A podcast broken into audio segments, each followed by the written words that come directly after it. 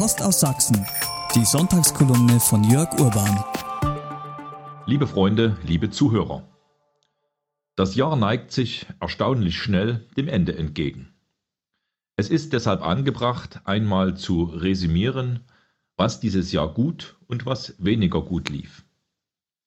In den letzten zwei Jahren hieß es regelmäßig, die Zeit der beispiellosen Beschneidungen der Grundrechte gehe vorüber und dann werde alles besser.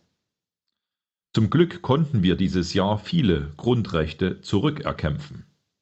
Besser ist das Jahr 2022 dennoch nicht geworden. Im Gegenteil. Mit Deutschland geht es steil bergab. Das liegt daran, dass wir in Brüssel, Berlin und der sächsischen Landeshauptstadt Dresden die schlechtesten Regierungen aller Zeiten in der Epoche der Demokratie haben.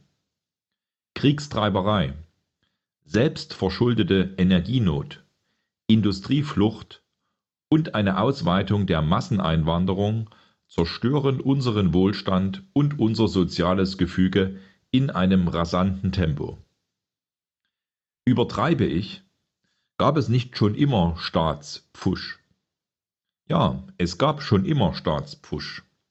Aber das Ausmaß unserer heutigen Misere hat strukturelle Gründe, die eben tatsächlich neu sind. Der große Bildungsreformer Wilhelm von Humboldt 1767 bis 1835 legte eine treffende Definition eines guten Staates vor. Er sagt, diejenige Regierung ist die beste, die sich überflüssig macht. Das sind weise Worte, die bis heute Gültigkeit beanspruchen dürfen.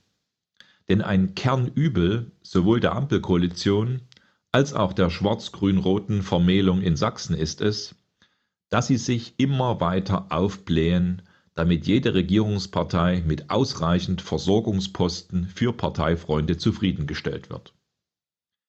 Die Ampel hat innerhalb eines Jahres 10.000 weitere Stellen in Ministerien und Behörden geschaffen. In Sachsen nähern wir uns währenddessen der Marke von 100.000 Stellen für eigenes Landespersonal. Das ist mit Blick auf die Ministerialverwaltung viel zu viel, moniert regelmäßig der Rechnungshof, der eine Zahl von 80.000 anstrebt, also 20.000 Staatsbedienstete weniger. Ein weiterer Merksatz für die Ewigkeit aus der Feder Wilhelm von Humboldts lautet Ohne Sicherheit ist keine Freiheit. Gleich in mehrfacher Hinsicht wurde dieses eherne Prinzip guter Staatsführung von unseren Regierungen mit Füßen getreten. Statt alle diplomatischen Hebel in Bewegung zu setzen, um den Krieg in der Ukraine schnell zu beenden, gießt die Bundesregierung mit Waffenlieferungen und unbedachten Verbalattacken ständig weiteres Öl ins Feuer. Das Resultat dieser Konfrontationspolitik war absehbar. Mit ihren Sanktionen hat die Ampelregierung die Versorgungssicherheit in Deutschland geopfert. Es ist völlig unklar, ob Deutschland genug Gas, Öl und Strom organisieren kann, um gut durch den Winter zu kommen. Und selbst wenn Deutschland das irgendwie schafft, so müssen wir dafür astronomische Preise zahlen, die nur durch einen gigantischen neuen Schuldenberg verschleiert werden können. Neben der Versorgungssicherheit leidet aber auch die innere Sicherheit. Rund 200.000 illegale Einwanderer, hauptsächlich aus dem Orient und Afrika, werden bis Jahresende über unsere Grenzen strömen. Viele von ihnen erreichen Deutschland über Bad Schandau in der sächsischen Schweiz. Doch Ministerpräsident Michael Kretschmer schaut dieser tagtäglichen Katastrophe genauso tatenlos zu wie die Bundesregierung. Dabei ist die Sicherung der Grenzen eine existenzielle Frage für jeden Staat. Wer Menschen aus aller Welt Sozialleistungen anbietet, zeigt sich unsolidarisch gegenüber den eigenen Bürgern, die das alles bezahlen müssen und dann auch noch die negativen Begleiterscheinungen wie eine erhöhte Kriminalität hinnehmen müssen. Lassen Sie mich zum Abschluss noch einmal zu Wilhelm von Humboldt zurückkehren. Quasi als dritten Grundsatz guter Staatsführung benannte er die Bildung. Um die Möglichkeit eines höheren Grades der Freiheit zu verwirklichen, müsse der Staat immer einen hohen Grad der Bildung anstreben, unterstrich Humboldt. Umso erschreckender ist der eklatante Unterrichtsausfall in Sachsen. An manchen Schulen finden teilweise überhaupt keine Chemie- und Physikstunden mehr statt. Ich frage mich, wie man es als Regierung nur so weit kommen lassen kann.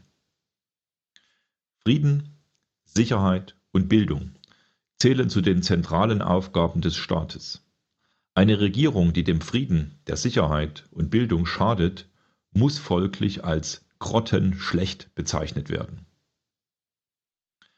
Der aktuelle wirtschaftliche, kulturelle und soziale Abstieg Deutschlands ist kein Naturereignis.